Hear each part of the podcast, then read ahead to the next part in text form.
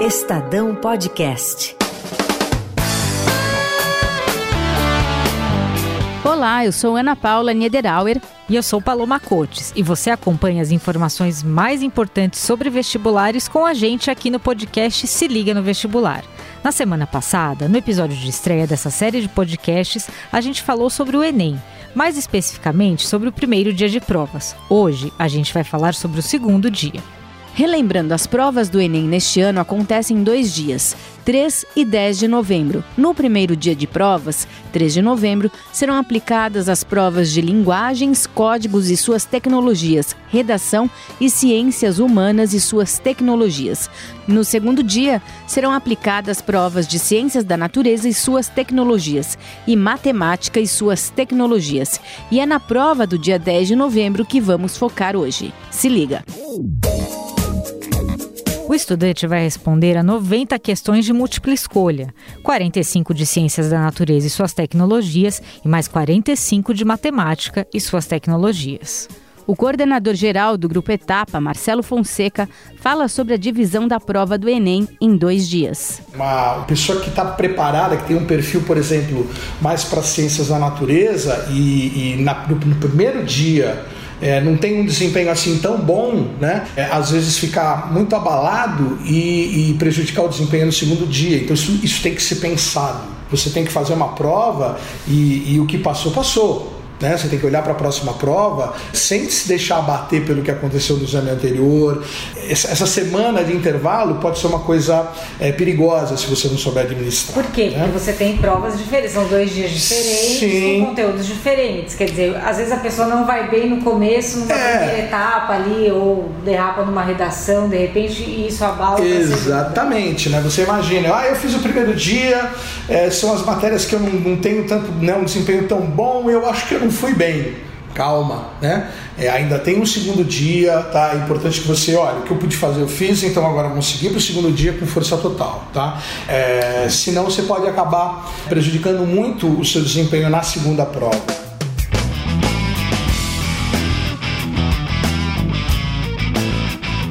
Uma boa dica de estudo que é dada por quase todos os professores que entrevistamos é: consulte as provas dos anos anteriores. Ao fazer as questões de outros anos, você consegue entender a dinâmica da prova, como as questões são estruturadas e percebe que alguns temas são recorrentes ao longo do tempo, como conta o professor Rodrigo, de Química do Ângulo. O melhor jeito de se preparar agora, nesse momento, é fazer essas provas. Fazer uma revisão em cima das provas antigas acho que pegar três anos e fazer uma revisão em cima desses três anos. E como é que eu acredito ser uma boa revisão? Então, vai fazer a questão 1, identificar o tema da questão 1. Conseguiu fazer? Ok. Não conseguiu? Rever aquele conteúdo, buscar a teoria daquele conteúdo, buscar nos materiais ou na internet algo que dê um, um, um, conhecimento teórico sobre aquilo. E assim, resolvendo as provas, você tem noção do formato de prova e também faz acabar automaticamente fazendo revisão de conteúdo. Além disso, é importante ter uma estratégia de prova. Os especialistas dão dicas importantes, como essa do professor Rodney de matemática. Se ele tiver já uma estratégia estabelecida entre alternar com a outra prova, é bom, porque responder as 45 de matemática de uma vez só não é um bom caminho. Então, se ele alternar faz um pouco de matemática, faz um pouco da outra prova, faz um pouquinho de matemática, é uma boa saída para ele. Ele deve encontrar com certeza uma prova extremamente contextualizada. É uma prova que vai para ele contar uma historinha sobre a equação que ele quer que seja resolvida. Uma questão que vai contar para ele que tem uma árvore, que ela veio não sei da onde, que tem uma rampa. Então ela sempre é contextualizada com, com algo do cotidiano e que muitas vezes para o aluno é o que vai tornando a prova cansativa. Por quê? Porque a interpretação do texto da prova de matemática é muito importante. Então, muitas vezes, o que acontece? Ele lê tudo aquilo e a pergunta, para ele, é uma pergunta muitas vezes imediata. Né? Aí tem alguns alunos que falam assim para mim, professor, então eu posso só ler o final? Não faça isso. Por quê? Porque ao longo do texto, o texto vai dando pistas importantes que ele tem que levar em conta. Às vezes, uma resposta que ele tem que jogar fora no final, ele achou duas respostas, aí ele não sabe, foi falado no meio do texto. Se liga no vestibular.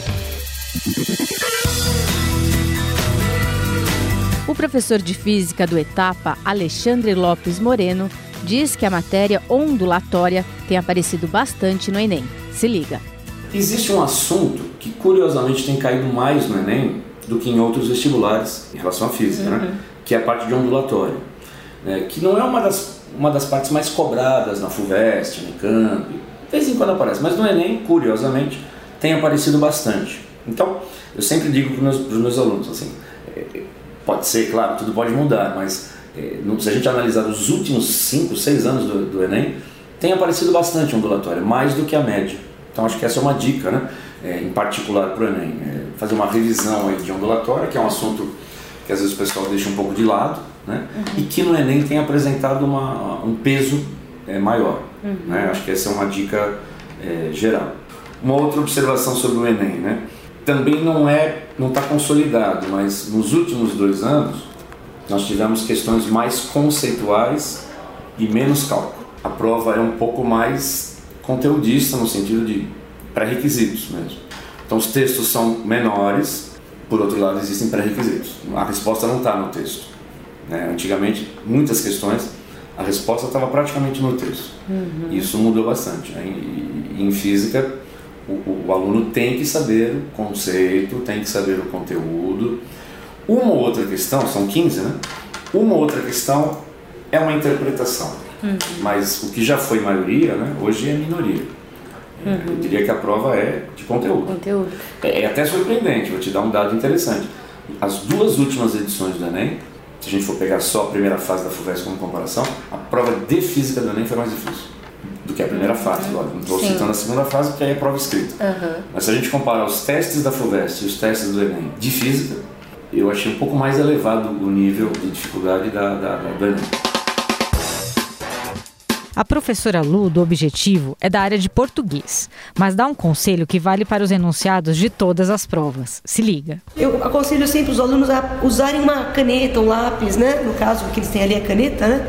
Para grifar. Então, vai lendo já o texto, já vai grifando. Porque a questão vai girar em torno daquilo que é mais importante do texto. Uh, e aí, na hora que ele grifa o que ele já achou mais importante, muito provavelmente ele está achando a resposta. Então, na hora que ele vai para as alternativas, ele já está lá com a resposta grifada, fica mais fácil. Estratégia para o vestibular. O ex-aluno do Anglo, Tiago Cobucci, que ingressou neste ano na Faculdade de Direito da Universidade de São Paulo, conta pra gente a estratégia que utilizou para resolver a prova do Enem. O segredo é você tentar não pensar tanto assim na prova, mas pensar em realmente aprender e desenvolver os seus conhecimentos. Se você pensar que tudo aquilo vai ser posto à prova em um dia, você pode começar a ficar muito ansioso e também pode ser bem prejudicial. Mas eu, por ser muito ansioso, preferia seguir a, a sequência mesmo da prova, porque senão eu perdia muito tempo procurando questões. No Enem, uma coisa muito importante acho que é o controle do tempo, porque se você perde muito tempo em uma questão considerada difícil, você acaba não tendo tempo para realizar todas as questões da prova e pelo fato dele usar a teoria da resposta ao item que é, qualifica o estudante de acordo com os acertos nas categorias de dificuldade das questões, pode ser bem prejudicial você ter perdido muito tempo em alguma questão difícil. Se liga no vestibular. Todos os professores são unânimes em afirmar que a prova do Enem é uma prova longa, uma verdadeira maratona. O professor de biologia do Objetivo, Luiz Carlos Belinello, fala da importância do estudante ter foco e determinação na prova do Enem. O aluno, quando entra no exame vestibular, é aquela história, né? nós entramos tenso. Nós estamos lá realmente com a cabeça sem a mil, né? Os neurônios nem se conectam mais. Né? Então, eu sempre aconselho meus alunos o seguinte: tenha confiança. Você estudou, você aprendeu, você sabe. Entra com confiança para vencer. E se o aluno realmente seguir esse caminho, ele não precisa fazer nada. No dia anterior ao exame, vai assistir um filme, dar risada para valer, e depois no exame entra com aquela confiança que eu vou vencer. Neste segundo dia são cinco horas, então é preciso estar preparado mental e fisicamente. Fique ligado na dica do psiquiatra Celso Lopes de Souza. Tem N estudos mostrando que os principais estabilizadores de humor é, agentes ansiolíticos que diminuem a ansiedade é a atividade física. Então, não pare a atividade física. O que não significa que você tem que ficar fazendo treino A, B na academia de uma hora e meia.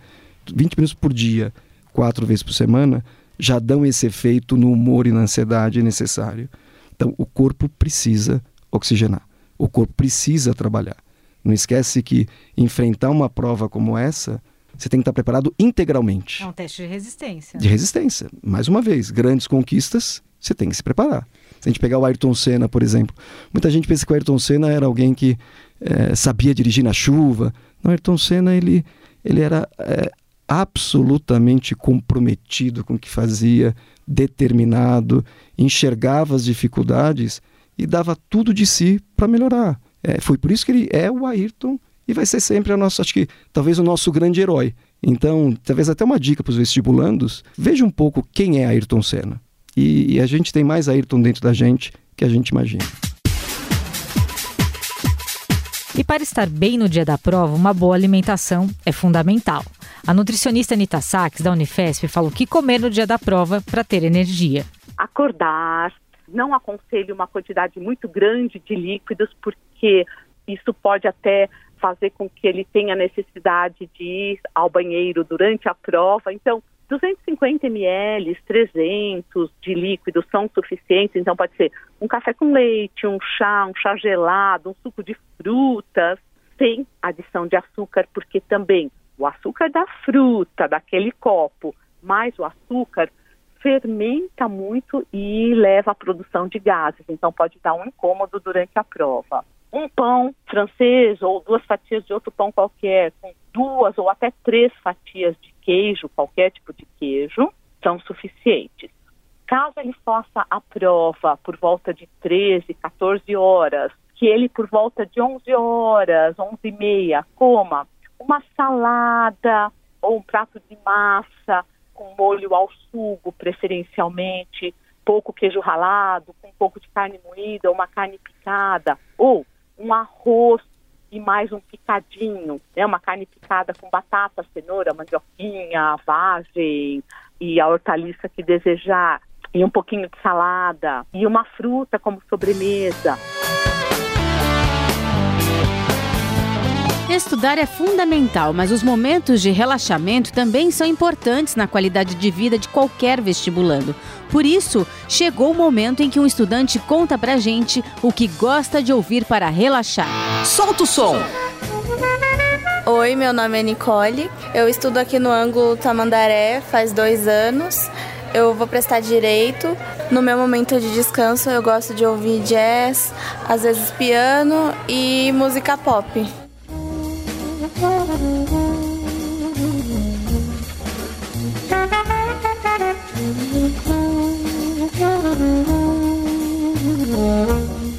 Se liga no vestibular.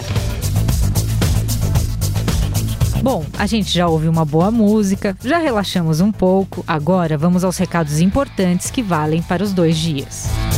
As provas têm de ser feitas com caneta esferográfica transparente preta. O INEP não permite lápis, caneta de material não transparente, lapiseira, borrachas, réguas ou corretivos. E se você não desgruda do celular, saiba que ele tem que ficar desligado e não pode ser usado. Você irá receber um envelope para guardar o aparelho. O envelope será lacrado e identificado, e você deverá mantê-lo sob a carteira até a saída definitiva das provas. Isso é muito importante da gente reforçar, porque se o seu celular tocar, você será excluído do exame. Outra coisa importante é a roupa no dia. Você não poderá ingressar na sala de provas com óculos escuros, boné, chapéu, viseira, gorro ou similares. E você não pode usar relógio durante as provas. Mas o INEP diz que isso não deve ser motivo de preocupação, porque todas as salas têm marcador de tempo. E fique de olho no horário. Você deve chegar com antecedência ao seu local de prova. Os portões de acesso serão abertos ao meio-dia e fechados à uma da tarde, pelo horário de Brasília. Após o fechamento dos portões, ninguém mais entra. A aplicação das provas começa às 1h30 e termina às 7 horas da noite no primeiro dia e às 6h30 no segundo dia. Também não se esqueça de levar um documento original com foto.